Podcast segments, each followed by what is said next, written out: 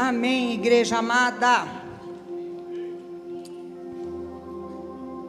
Vamos abrir o Salmo 76. Não vou ler agora, mas você pode deixar aberto aí. Vamos esmiuçá-lo nessa noite, nessa tarde ainda, né?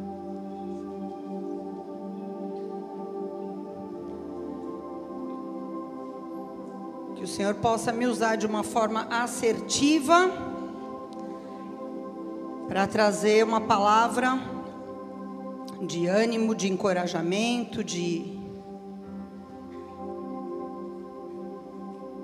edificação para a tua fé. Eu sei que Ele tem algo para fazer no nosso meio. E eu espero que as suas expectativas estejam nele e não em mim. Amém? Queridos, eu tenho acompanhado nos últimos dias, principalmente nessa última semana, muitas batalhas dificílimas de muitos de vocês. E eu tenho visto que não há exagero quando vocês nos chamam pedindo oração, pedindo ajuda, conselho. Eu tenho visto que são batalhas assustadoras, diferentes, situações que muitos nunca imaginaram que iriam passar e que não sabem como lidar. E eu percebi que um sinal disso, para mim, isso foi um sinal da parte de Deus, me alertando como pastora na terça-feira eu estava em casa com a minha filha. E quando deu 20 horas em ponto, 20:00, o meu celular começou a receber um monte de mensagem. Vocês sabem que terça, 20 horas, é a hora da célula. Sim ou não? Se você não sabe, você está fora da visão, mano. Eu falei, meu Deus do céu, 20 horas, terça-feira. E começa, e entra a mensagem de um, e entra a mensagem de outro, e uma situação mais grave que a outra. Pedindo oração, pedindo cobertura. E aí eu vi claramente um ataque sincronizado do inimigo para vir amedrontar, para vir desanimar, para vir trazer opressão, tristeza sobre o corpo, sobre a igreja porque, poxa, bem na hora que nós estamos sentados para nos reunir nas casas, começa a chegar um monte de notícia ruim, grave, séria. Eu falei: não, vamos parar aqui. Peguei minha filha, vamos parar aqui o que a gente está fazendo e vamos levantar um clamor aqui por cada uma dessas situações e por todo o corpo de Cristo, porque eu sei que tem uns que nem chegam, a, nem chegam em nós, né? Às vezes ficam ali meio tímidos, lutando sozinhos suas guerras. E eu quero te dizer isso, porque talvez você sinta que está vivendo uma luta. E eu quero te dizer, o inimigo ele está assim bradando para nos acuar, porque nós vivemos um tempo intenso nos últimos dois meses de busca, de jejum, de oração, de ensino, de direção, o Senhor visitou em duas semanas seguidas aqui poderosamente a igreja, com ajuntamento, com congresso de jovens, de adultos.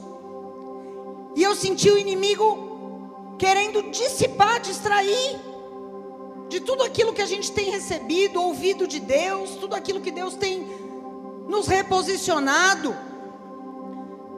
Aquilo ficou muito claro para mim na terça-feira à noite.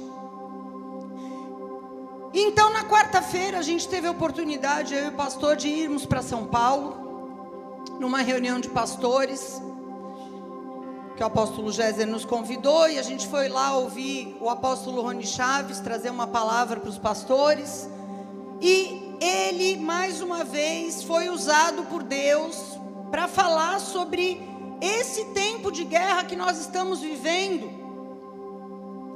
Eu quero compartilhar um pouquinho aqui, só para introduzir. Eu não vou falar sobre o que ele pregou, mas eu queria usar o que ele falou para introduzir sobre isso que nós vamos falar hoje.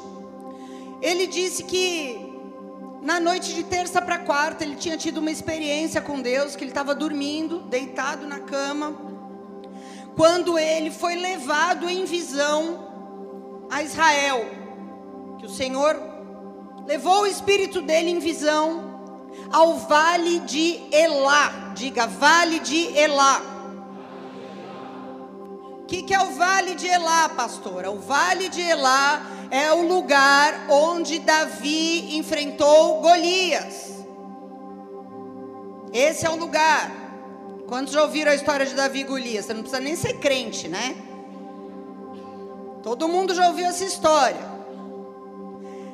Ali no Vale de Elá, o lugar onde Deus levou Davi para travar a batalha contra Golias em nome do Senhor dos Exércitos. O Vale de Elá, portanto, foi um lugar onde estavam acontecendo afrontas, onde estavam acontecendo ameaças, onde havia uma opressão. E eu não vou ler o texto aqui, mas você pode ler lá em 1 Samuel 17 depois. Um medo generalizado, as pessoas a gente sabe que o medo contamina. Né? Há pouco tempo atrás a gente pregou sobre isso aqui. Quando você está perto de um grupo de pessoas com medo, que está apavorada, desesperançosa, você aquilo contagia e foi o que aconteceu ali com o povo de Deus. Estava todo mundo se pelando de medo. E nesse lugar chamado Vale de Elá, Deus manifestou a sua glória através da vida de Davi. E quem era Davi nesse momento? Ele não era um rei famoso de Israel. Nesse momento ele era um menino, um jovem, um adolescente, anônimo, que ninguém conhecia. Um improvável, mas era alguém que estava cheio de fé no Deus que é o Senhor dos exércitos. Nesse lugar, no vale de Elá, e aqui eu achei interessante isso também quando ele mencionou, porque eu não me lembrava desse detalhe. Golias ficou afrontando aquele povo por 40 dias. Nós ficamos cutucando o inferno 40 dias, não ficamos? Vamos inverter a posição? Nós ficamos cutucando o inferno. E todo ataque gera um contra-ataque, a gente não pode se esquecer disso. Mas no vale de Elá, Deus transformou toda a afronta e todo ataque do inimigo em glória. E eu entendi que o Senhor, durante 40 dias, Ele nos treinou, nos ensinou, nos deu palavra para nós descermos para esse vale. E nesse vale, representa um tempo onde nós vamos alcançar um novo nível de conhecimento de Deus.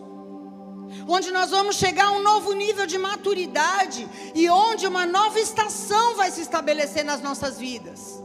Porque esse vale de Elá foi um divisor que projetou, foi uma plataforma para a vida de Davi mudar de fase.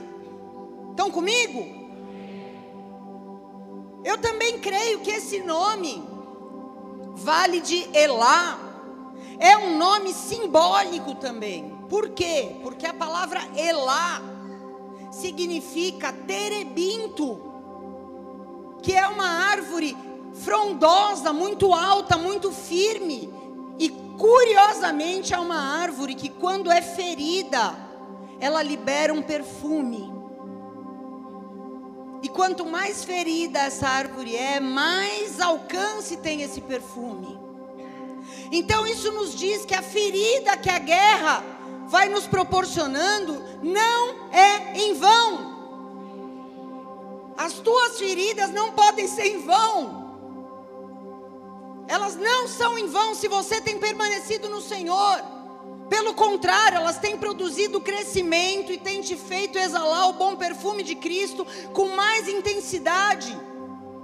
Muitas vezes sem esforço e sem palavra, pelo simples fato de você permanecer na guerra.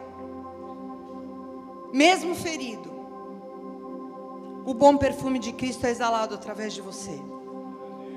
Então Davi estava ali a Bíblia fala que o pai mandou ele levar um lanche para os irmãos. Os três irmãos mais velhos de Davi estavam lá como soldados. E o pai fala: leva pães para os seus irmãos, leva um pouquinho de arroz torrado, leva uns queijos e vê se os seus irmãos estão bem. E ele chega lá com as marmitinhas e ele vê os homens de guerra que deviam estar tá lá fazendo alguma coisa. Ele vê aqueles homens acovardados, escondidos nas tendas, fugindo da guerra. E ele se apresenta, ele se prontifica, e é isso que Deus espera de mim e de você no momento do vale. Ele se apresenta. E o inimigo também se apresenta. Deixa eu te falar, quando você se apresenta, o inimigo também se apresenta. Ou você acha que você vai se apresentar e o inimigo vai sair correndo? Não, você vai se apresentar e ele vai vir. Querer te botar para correr, como ele tinha feito com todos aqueles homens. Ele falou: Vou fazer com esse menino também. É só mais um. Mas Davi, 1 Samuel 17,45, responde ao inimigo que se apresenta. Ele diz assim: Você vem a mim com lança, com espada e com um dardo, mas eu vou enfrentar você em nome do Senhor dos Exércitos, o Deus dos Exércitos a quem você desafiou. Todos os que estão aqui reunidos saberão que o Senhor salva o seu povo, não com espada nem com lança, porque do Senhor é a guerra e ele entregará você nas nossas mãos. Davi entendia que a luta dele, a luta de Golias não era contra Davi, era contra o Deus dele. Existe alguém por nós, existe alguém na nossa retaguarda, existe alguém que desce conosco nos vales mais difíceis da nossa vida. E aqui no Salmo 76, e agora sim eu quero que você abra, se você puder, ou acompanhe aqui comigo na tela. O Senhor me conduziu a esse salmo, porque eu creio que ele contém, embora ele não seja um salmo de Davi, ele contém pontos importantes fundamentais para que eu e você possamos experimentar o sobrenatural de Deus nas batalhas mais difíceis das nossas vidas. Talvez você diga, agora eu não estou passando por nenhuma batalha impossível. Mas então você recebe como ensino, porque certamente em algum momento você vai enfrentar. E você precisa ter conteúdo diante das batalhas para que você não seja como os covardes que se esconderam, que fugiram, que abandonaram, que deixaram de entender que do Senhor era aquela guerra. Vamos ler o salmo inteiro e depois eu vou ponto por ponto aqui nele. Salmo 76, versículo 1. Conhecido é Deus em Judá, grande é o seu nome em Israel. Em Salém, está o seu tabernáculo e a sua morada em Sião. Ali ele quebrou as flechas do arco, o escudo, a espada e a guerra. Senhor, tu és mais ilustre e glorioso do que os montes de caça. Os que são ousados de coração serão despojados, eles dormiram o seu sono, e nenhum dos homens de força encontrou as próprias mãos. Quando a tua repreensão vem, ó Deus de Jacó, os carros e cavalos são lançados num sono profundo. Tu és temível. Quem subsistirá a tua vista uma vez que te irares? Desde os céus fizeste ouvir a tua sentença.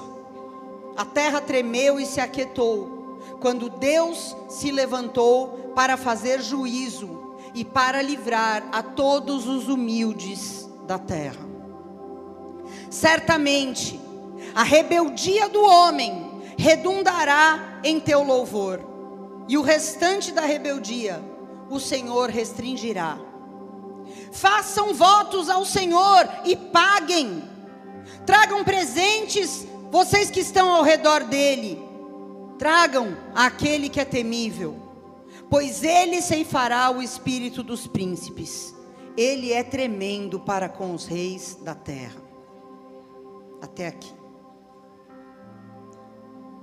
Primeiro, ele diz: Deus é conhecido em Judá, o seu nome é grande em Israel. Deus é conhecido e o seu nome deve ser grande na sua igreja. Amém? Por quê? Daniel 11, versículo 32, parte B, diz que aqueles que conhecem, diga aqueles que conhecem, aqueles que conhecem o seu Deus, serão fortes e resistirão. Eu preciso conhecer o meu Deus, porque se eu não conheço o meu Deus, no dia das lutas mais difíceis da minha vida, eu não serei capaz de reconhecer que aquela vitória não é sobre mim, é sobre Ele. E o que eu vou fazer? Eu vou me acovardar, eu vou bater em retirada e não inimigo. Aqueles que conhecem o seu Deus serão fortes e resistirão. E os que não conhecem, vamos inverter esse princípio. E os que não conhecem o seu Deus serão fracos e desistirão. Por que, que você vê pessoas que pareciam que andam tão certo andando com Jesus, saindo fora, desaparecendo do dia para a noite? Você olha, a pessoa voltou para a antiga vida. Ela não conheceu o seu Deus, e quando uma luta se abateu sobre a vida dela, ela não soube reconhecer sobre o que, que era aquilo. Mas Davi conhecia. Ele sabia que não era sobre ele, e por não saber, por saber que não era sobre ele, ele teve ousadia para se apresentar para a guerra. Amém? A vitória na tua guerra não é sobre você. A vitória na minha guerra não é sobre mim. Nunca será. Mas nós temos que tomar muito cuidado, porque existe uma teologia coach agora, entrando penetrando na igreja de Jesus sorrateiramente, através de pessoas muito carismáticas, muito eloquentes, com boa oratória, que está pervertendo a perspectiva das pessoas, dizendo que é tudo sobre você. Cara, você é bom, você é preparado, você é demais, vai, vai dar certo, porque você é o cara. Não, não e não. Não é isso que a minha Bíblia diz. Quando eu leio o apóstolo Paulo falando sobre ele, ele diz: Eu sou o pior dos pecadores, eu sou o último dos apóstolos. A minha Bíblia me diz lá em 1 Coríntios 1, 27 que Deus escolheu os que não são, que Deus escolheu os fracos, para que ninguém se glorie, para que ninguém se ache perante Ele. Então, quando você se vê fraquejando, com dúvidas, achando que você não vai dar conta, deixa eu te falar, você não vai dar conta mesmo. Mas se você entender que do Senhor é a guerra e que nele você pode dar conta,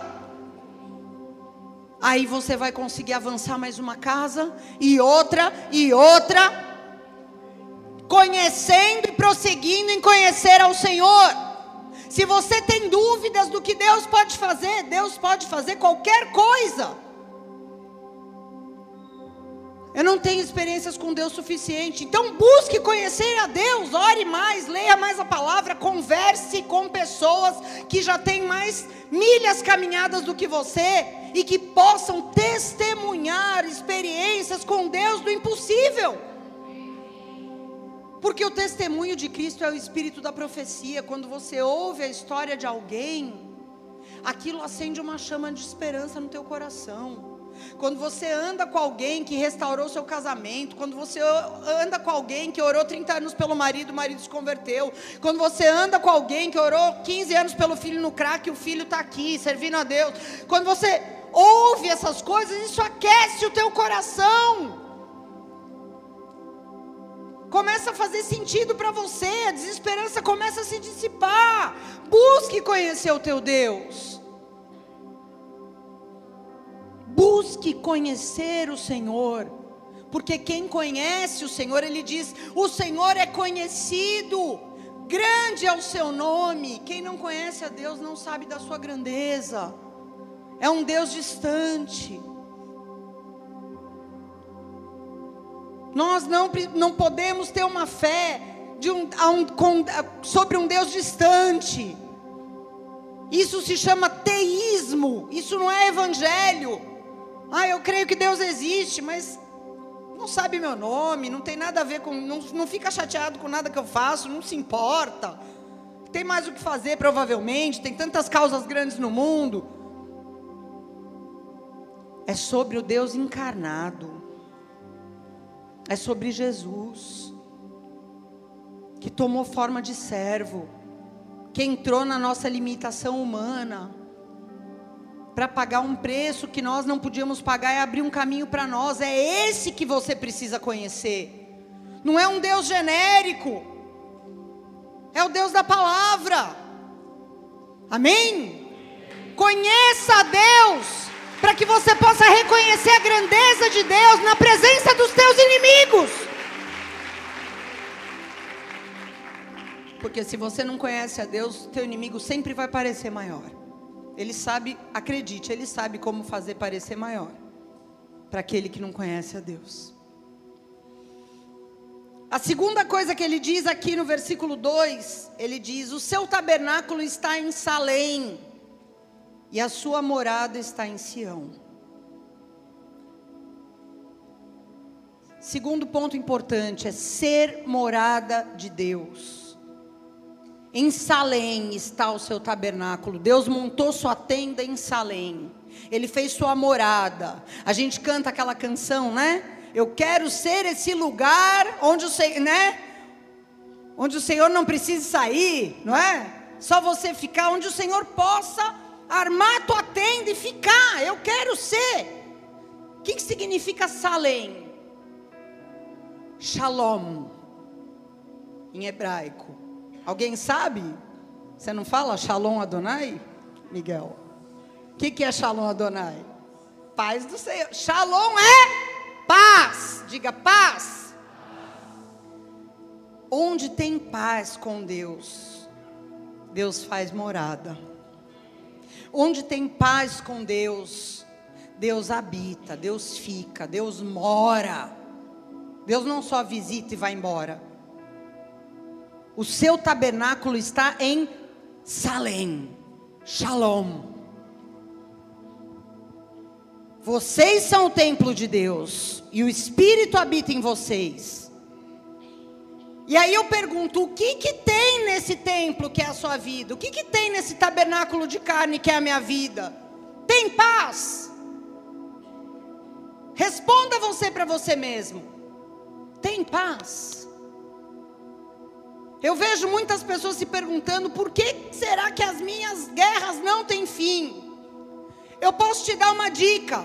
Comece a rever o que está enchendo esse tabernáculo aqui. O que está enchendo esse templo? Todo mundo quer ter paz. Quem quer ter paz aqui? Então nós precisamos rever o que está enchendo esse tabernáculo, porque onde tem paz com Deus, Deus mora. E onde Deus mora, Satanás não mora. Onde a luz entra, as trevas não podem ficar. Quero ter paz, pastor. Então vamos lá. Filipenses 4:8. Paulo dizendo aos irmãos, ensinando aos irmãos Filipenses. Como que o Deus da paz vai estar com vocês? Irmãos, por fim quero lhes dizer só mais uma coisa. Concentrem-se em tudo que é verdadeiro, tudo que é nobre, tudo que é correto, tudo que é puro, tudo que é amável, tudo que é admirável. Se concentra nisso. Busca isso caça isso, medita nisso. Pensem no que é excelente, pensem em coisas excelentes e dignas de louvor. Encha a tua mente de coisas excelentes e dignas de louvor. Continuem a praticar tudo o que vocês aprenderam e receberam daqueles que Deus tem usado para te ensinar. Tudo que vocês têm ouvido e visto essas pessoas fazerem. Então, diga então, o Deus da paz estará comigo. Diga, o Deus da paz estará comigo.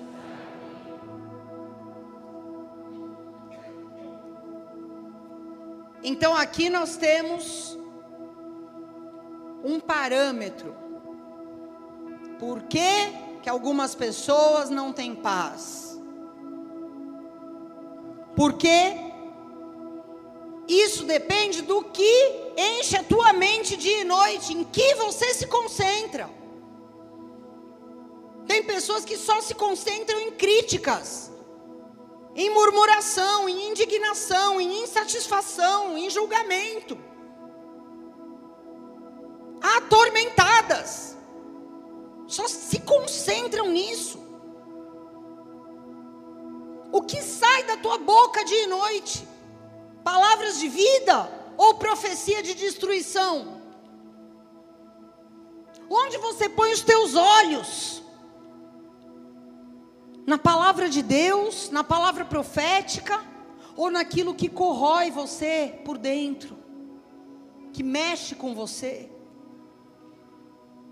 Como é maravilhoso você detectar o que te corrói e cortar.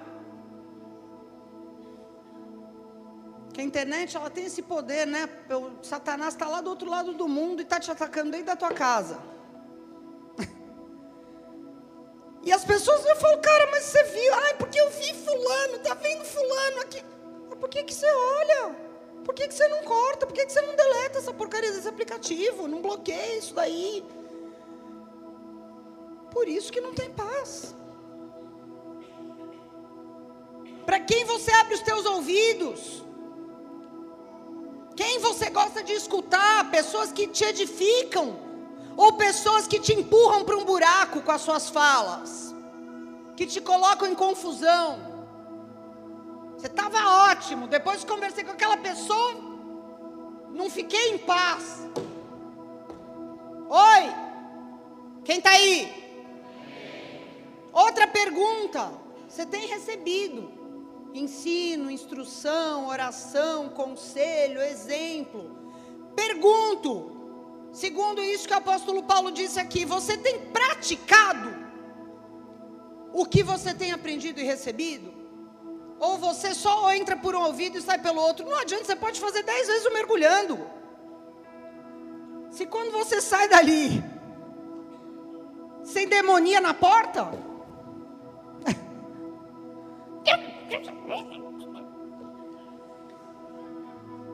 Ouve, recebe, mas nunca chega ao conhecimento da verdade. Recebe tudo, conselho, oração, cuidado, atenção. E joga fora, despreza.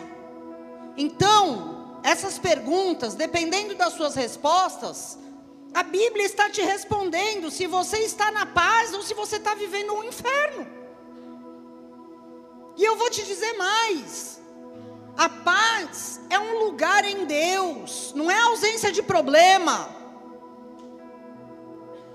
Se equivoca a pessoa que acha que o dia que ela não tiver problemas, isso é paz. Não é.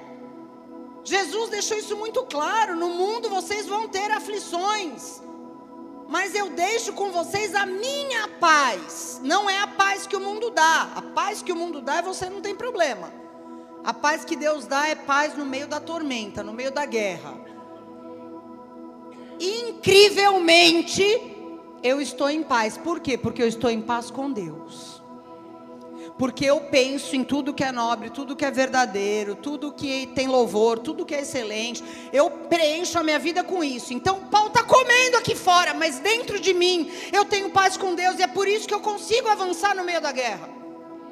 É incrível, você olha pessoas que você fala, meu, não acredito, eu não conseguiria viver um, um dia no lugar dessa pessoa. Como que ela aguenta? Essa pessoa tem shalom. Deus fez morada ali.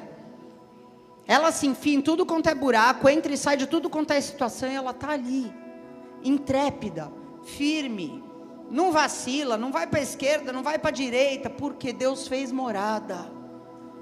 E não é porque Deus fez morada que a pessoa não vai passar por problema, por luta, mas ela entendeu que ela vai ter aflições e que ela precisa da paz de Deus, o descanso na guerra, sabendo quem está no controle.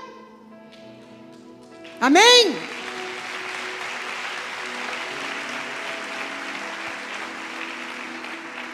Aí no versículo 3 ele diz: Ali, ele fala, Deus montou seu tabernáculo em Salém fez sua morada em Sião. E aí ele diz: ali, diga ali, nesse lugar onde ele é conhecido, onde a sua grandeza é respeitada, onde tem paz com ele, ali Deus vem e quebra as flechas do arco do inimigo, quebra o escudo do inimigo, quebra a espada do inimigo e acaba com a festa da guerra do inimigo.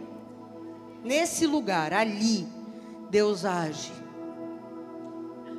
onde tem alguém que o conhece, onde tem alguém que reconhece a sua grandeza, onde tem alguém que tem paz com ele. Ali ele vem e começa a desbaratar as armas do inimigo, os argumentos do inimigo, as estratégias do inimigo. Depois no versículo 5, 6 e 7 que vem em seguida diz que Deus ele abate a ousadia do inimigo, porque olha, o inimigo é ousado, tá? Como ele tem sido ousado. Mas Deus abate a ousadia do inimigo, porque quando Deus se levanta para defender e para repreender por sua causa, não há quem possa resistir.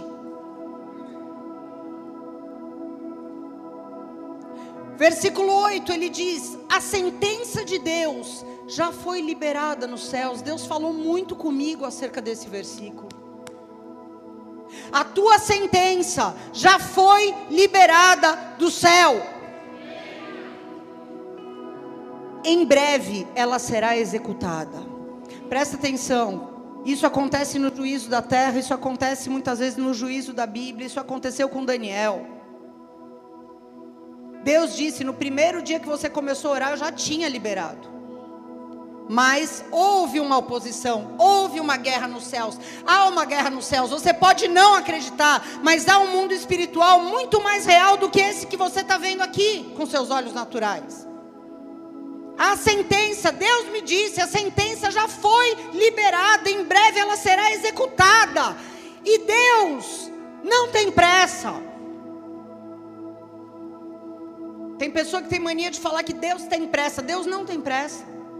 E Deus também não chega atrasado. O tempo de Deus é perfeito. O Kairos, o tempo de Deus, o cumprimento de Deus entrando no Cronos, no tempo que a gente pode contar, é perfeito, é pontual. Deus não se atrasa, Deus não chega rápido demais. A sentença de Golias já estava decretada muito antes de Davi aparecer. Porque a Bíblia diz que Deus já sabe as coisas que vão acontecer antes delas acontecerem. Então a sentença já estava liberada.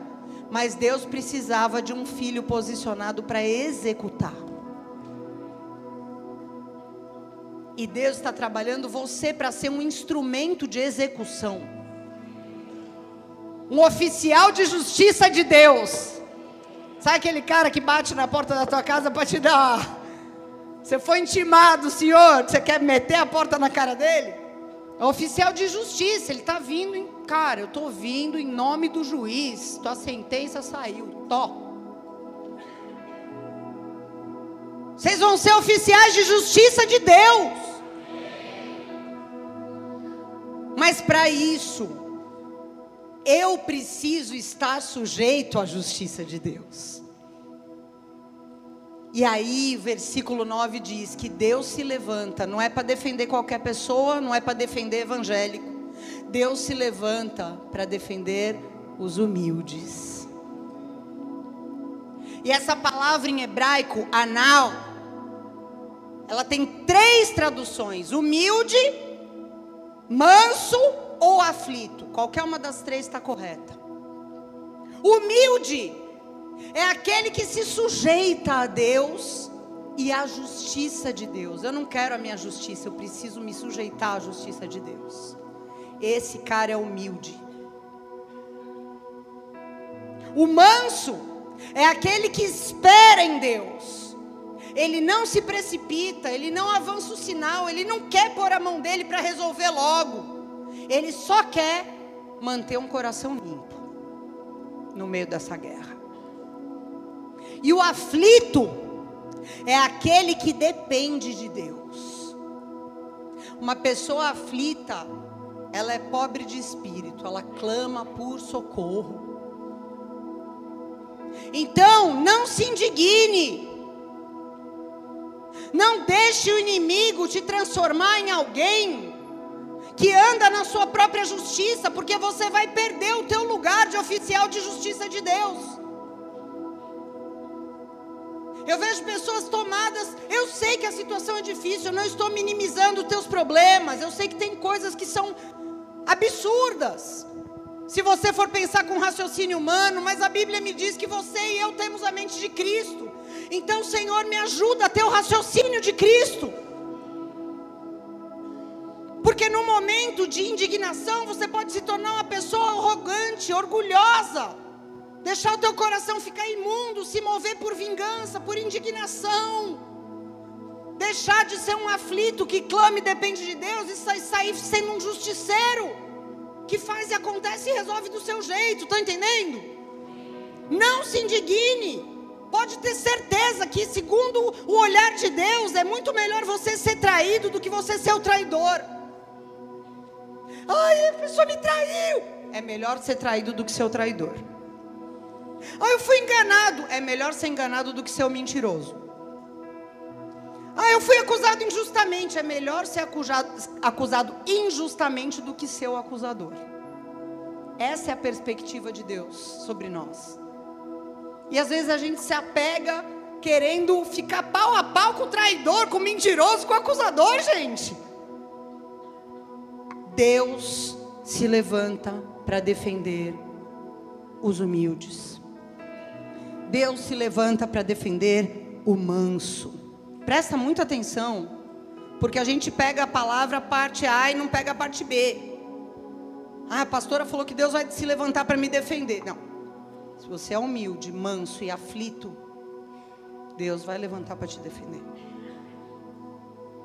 Mas se você não é, se quebranta na presença de Deus. Recebe no teu espírito. Senhor, eu quero te conhecer, eu quero conhecer a tua grandeza, eu quero que a minha vida seja um lugar de paz, onde o Senhor possa não só me tocar por algumas horas durante a semana, mas fique, permaneça, ande comigo, guie os meus passos, conduza a minha boca. Segundo Samuel 22, 26, sabe por quê? Porque é o Senhor. A quem é fiel, Ele se mostra fiel. A quem é íntegro, o Senhor mostra integridade. A quem é puro, Deus se mostra puro. Mas a quem é perverso, Deus se mostra astuto. Ele livra, olha de novo aqui, ele livra os humildes. Mas os olhos do Senhor observam os orgulhosos e ele os humilha. Ó oh, Senhor, tu és a minha lâmpada, versículo 29. Ilumina a minha escuridão. Com a tua força com a tua força eu posso atacar qualquer exército, eu posso lutar qualquer guerra. Com o meu Deus eu posso saltar qualquer muralha. O caminho de Deus é perfeito. Diga, o caminho de Deus é perfeito. As promessas do Senhor sempre se cumprem. Porque Ele é um escudo para todos os que nele se refugiam. Ele diz no versículo 33: Deus é minha fortaleza inabalável. Ele remove os obstáculos do meu caminho. Ele treina as minhas mãos para a batalha e fortalece os meus braços para quebrar o arco de bronze. Versículo 36: Tu me deste o teu escudo de vitória. O teu socorro, Senhor, me engrandece. Versículo 40: Tu me armaste fortemente para a batalha e sujeitaste os meus inimigos diante de mim. É isso. Ai, pastor, eu não sei orar. Sabe o que eu aprendi nos piores dias da minha vida? Quando eu não tinha condição de orar? Declarar salmos como esse. Eu não sei orar, mas então para eu não errar, eu vou orar a palavra de Deus. Eu vou declarar isso aqui de todo o meu coração, em primeira pessoa, porque Davi era um homem pecador como eu, e se ele falou, se Asaf falou, se o salmista falou, isso vai ser rema na minha vida. Essas palavras vão me vivificar. Deus vai ouvir a minha oração. Ore a palavra, lembre a tua alma. Quando você ora a palavra, você está lembrando a tua alma de que esse é o Deus, esse Deus é o que entrou com você na guerra. Quando você tiver vontade de se levantar para resolver sozinho essa guerra, lembre a sua alma da promessa de Deus. Isaías 54, 17. Nenhuma arma forjada contra você prevalecerá. Você calará toda voz que se levantar para te acusar. É assim que o Senhor age em favor dos seus servos. Eu lhes farei justiça. Eu, o Senhor, falei. As promessas do Senhor sempre se cumprem. Aleluia!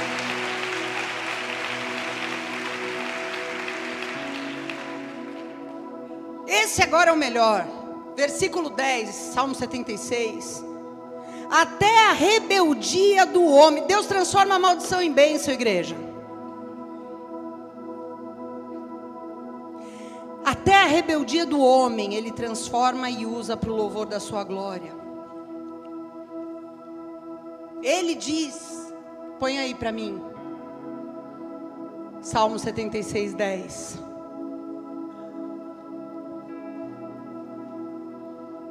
Rebeldia humana resultará em tua glória, pois tu a usas como arma.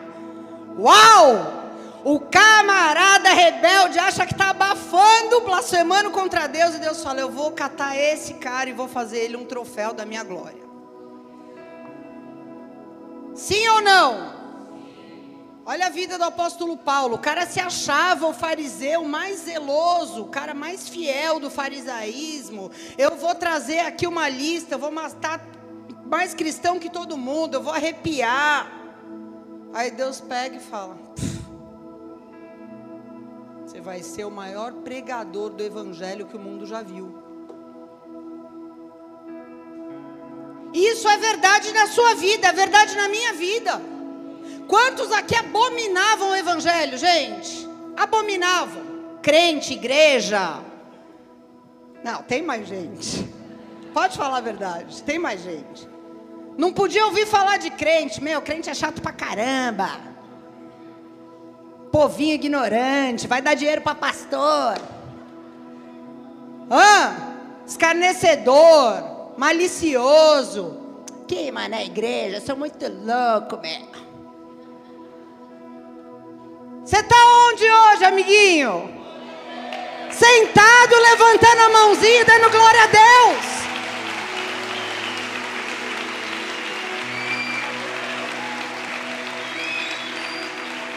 Então o que, que Deus fez com a tua rebeldia? Transformou em arma para louvor da sua glória. Então, querido, não se esqueça de quem você era e de onde você saiu quando você estiver olhando para a vida de alguém que Satanás está usando para te azucrinar. Porque o mesmo Deus que fez aqui, aqui faz ali. Por piores que pastora, mas é que. Eu, eu, gente, vamos fazer um comentário aqui. Já passou agora as lives, ninguém lembra mais dos nomes, né? Mas um dia da live lá eu estou pregando sobre verdade, transparência e tal, né? E aí eu estou falando, gente, tem um problema, que é um, é um vício, né? Um problema psiquiátrico, quando a pessoa mente muito, que se chama mitômano. Aí entra uma irmã e fala: Meu ex-marido, só ele, ele era mitômano. Eu falei, meu pai amado, mas até o mitômano, Deus pode transformar numa pessoa verdadeira, cara, transparente, Só que às vezes a gente se esquece de quem a gente era e a gente começa a se colocar como aquele fariseu com o publicano, sabe? Senhor, graças a Deus que eu não sou como esse aí, viu? Olha, eu dou meu dízimo, viu? Estou aqui três vezes por semana, graças a Deus. E o publicano, Deus, eu sou um miserável, um pecador. Eu não tenho coragem nem de abrir os olhos, Senhor, porque eu tenho tanta vergonha do Senhor. E Jesus diz: quem voltou justificado para casa? Esse ou esse? Esse. O pobre de espírito, o aflito, o desesperado, o que estava confessando seus pecados e as suas mazelas. Então, por pior que a pessoa pareça, toda rebeldia redundará em louvor e glória para o nome de Deus quando Ele executar a sua justiça sobre a vida daquela pessoa. Não pare de orar. Não faça coro com o diabo profetizando que aquela pessoa não tem jeito. Porque se teve jeito para você, tem jeito para qualquer um. Depois ele diz aqui, deixa eu achar o versículo aqui que ficou para trás. Espera aí. Versículo 11: Façam votos e paguem os seus votos ao Senhor. Tragam presentes ao Senhor. O que, que ele está dizendo aqui? Assuma compromissos com Deus. Cumpra o que você se propõe a fazer, cumpra o que você fala, não faça votos de tolo. Tem pessoas que, quando estão num culto, estão ouvindo uma palavra, se emocionam e falam com Deus: Deus, a partir de hoje, Senhor, agora eu vou mudar. Pai, eu reconheço, agora eu não quero mais. Mas não dura. Voto de tolo. Davi era um homem que tinha compromissos com Deus, ele era jovem, mas ele, o pouco que ele tinha recebido de confiança do pai dele, da confiança de Deus, cara, ele cumpria o que ele falava. Não tem como você ser uma pessoa que vence batalhas se você é uma pessoa que faz votos de tolo, que começa as coisas e não termina. Traga presentes para Deus. O que, que é um presente? Um presente é uma coisa que foge da rotina, sim ou não? Você não ganha presente todo dia, toda hora. Você dá um presente quando é uma ocasião especial. Oferte mais da sua vida. Oferte mais do seu tempo, oferte mais dos seus recursos. O apóstolo Rony falou, acho que umas 40 vezes nos últimos três dias, que depois eu fiquei assistindo o Imersão Online. Se você quer viver algo que você ainda não viveu com Deus, comece a fazer coisas que você nunca fez. Você acha que ficar jejuando Coca-Cola até Jesus voltar vai te levar aonde? Faça um jejum de ficar sem comer um dia inteiro. Ah, já faço. Faz dois. Já faço. Faz três. Ele falou isso. Ele falou, cara, sobe o nível. Dê ofertas que você nunca deu. Ore como você nunca orou. Você ora uma vez por dia, começa a orar duas, de manhã e de tarde. Você ora duas, manhã, tarde e noite. Eu lembro uma vez, não sei se o Claudinho Isola está aí. Está aí, Claudinho, por acaso? Está aí? Ô, oh, Claudinho, nosso missionário. Glória a Deus, aplauda o nome de Jesus. Nosso amado irmão. Você vai lembrar, uma vez, quando eles estavam na Bósnia a gente conversando, ele, pastora do céu, aqui, maior céu de Brom, um país muçulmano. Eu falei com ele, quantas vezes você está orando por dia? Ele falou, três. Eu falei, cara, é pouco. Os muçulmanos oram quanto? Ele, cinco. Eu falei, então você tem que orar no mínimo seis. Lembra, Claudinho? Tá entendendo? Para um cara que é bem a boca, três é muito. Né? Você fala, nossa, três? E a past... Mas, gente, a gente tem que ver a realidade das nossas guerras.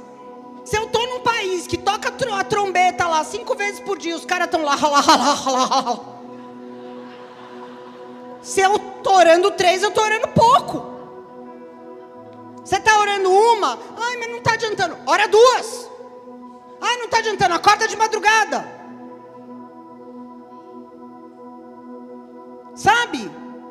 Não deixa a guerra te distrair, não deixa a guerra te esfriar, te afastar. Pelo contrário, deixa a guerra te incendiar.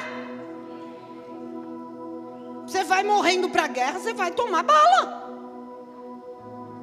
Você se inspira, faca na, nos dentes e vai para a guerra. Senhor, realmente, o que eu estou fazendo, estou enxugando gelo. Preciso trazer presentes ao Senhor, fazer coisas que não são usuais, coisas especiais. E por fim, no versículo 12, diz que Ele, o Senhor, ceifará o espírito dos príncipes. Efésios 6,12, que a gente sabe de cor, mas esquece todo dia, no primeiro que pisa no nosso dedinho do pé. Porque nós não lutamos contra inimigos de carne e sangue, mas nós lutamos contra principados e potestades, governantes e autoridades do mundo invisível contra poderes do mundo das trevas, contra espíritos malignos no mundo espiritual. Nossa luta não é, diga, nossa luta não é contra pessoas, carne, nem contra sangue, familiares. Existem espíritos que agem por trás das pessoas, que usam pessoas para roubar, matar, destruir, intimidar, calar, amedrontar e abusar. Mas aqui existe uma promessa. Ele, o Senhor, ceifará o espírito dos príncipes, os espíritos, principados, os espíritos malignos que estão por trás. Todo o poder das trevas que está por trás dessas vidas que tem causado guerras, aflição e destruição sobre você. há uns oito anos atrás, mais ou menos, eu acho, em 2015. Eu nunca tinha visto, nunca tinha, na verdade, reparado nesse versículo 12. E eu estava enfrentando uma guerra muito, muito, muito, muito, muito grande. Talvez a maior guerra que eu já enfrentei na minha vida. E um dia o Danduque apareceu aqui. E ele eu não tinha nem condição de vir para a igreja, de tão mal que eu estava, tão oprimida. Eu mandei o um recado pelo pastor Eric, falei: fala para ele que eu não vou conseguir, que eu estou muito mal. E ele falou: eu quero te ver, eu quero te ouvir. E eu sentei com ele ali na minha sala. Eu falei: então vamos lá. Tudo começou dia 11 de outubro de 76. Você vai ouvir a minha história desde o dia que eu nasci, porque eu preciso de respostas. E eu comecei a contar desde o dia que eu nasci, tudo que eu me lembrava. E aí ele abriu a Bíblia e ele foi no versículo 12 do Salmo 76 e ele disse: Existem espíritos malignos agindo nisso e nisso e nisso. Ele de detectou na minha história, migrando de pessoa em pessoa que passa pela tua vida para te destruir desde o dia que você nasceu. Mas hoje, nós vamos orar e vamos levar isso diante do grande e justo juiz, porque ele ceifará o espírito dos príncipes. Não quer dizer que você não vai mais ter luta e que ele não vai tentar te visitar, mas você vai ter a sentença de Deus dizendo: O Senhor quebrou o jugo na minha vida. E a partir de hoje você vai ter condição de enfrentar sem ficar desse jeito que você está. Isso aconteceu de fato. As lutas não acabaram. Mas eu consegui entender e me posicionar daquele dia em diante. Vocês estão entendendo? E comecei a ver que não era sobre pessoas, mas sobre o espírito que estava por trás de pessoas que são pessoas importantes que eu amo, mas que o inimigo pegava em fragilidades para fazer uma guerra sem fim. Então eu quero orar. Quero que você feche os seus olhos.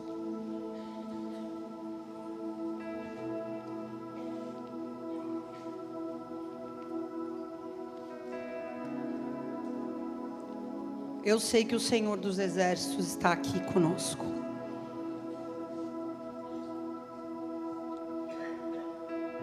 Senhor dos Exércitos é o nosso auxílio, Ele é o nosso socorro, bem presente no tempo da angústia.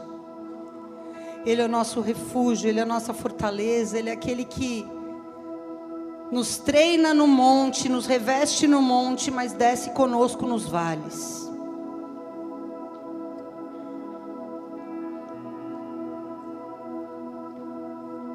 Porque sem os vales não existiria crescimento, sem o vale não existiria experiência. Sem o vale não haveria dependência de Deus.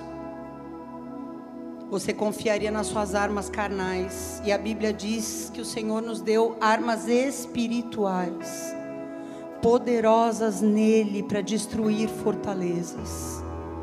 Fortalezas no nosso coração, fortalezas na nossa alma, nas nossas emoções, na nossa mente. Fortalezas nos nossos lares Porque quando você deixa Deus destruir as fortalezas do inimigo dentro de você, você se torna um oficial sim da justiça de Deus. Você se torna um liberador de sentenças.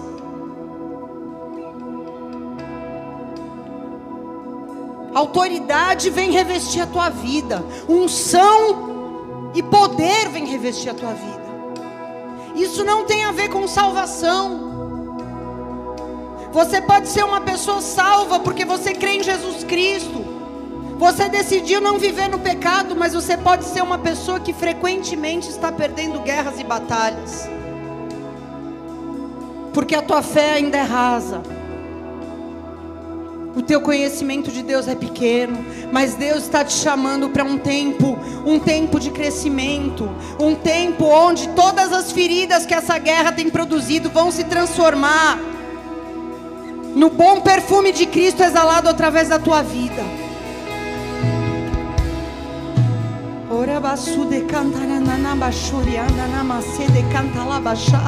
Se coloca de pé no seu lugar.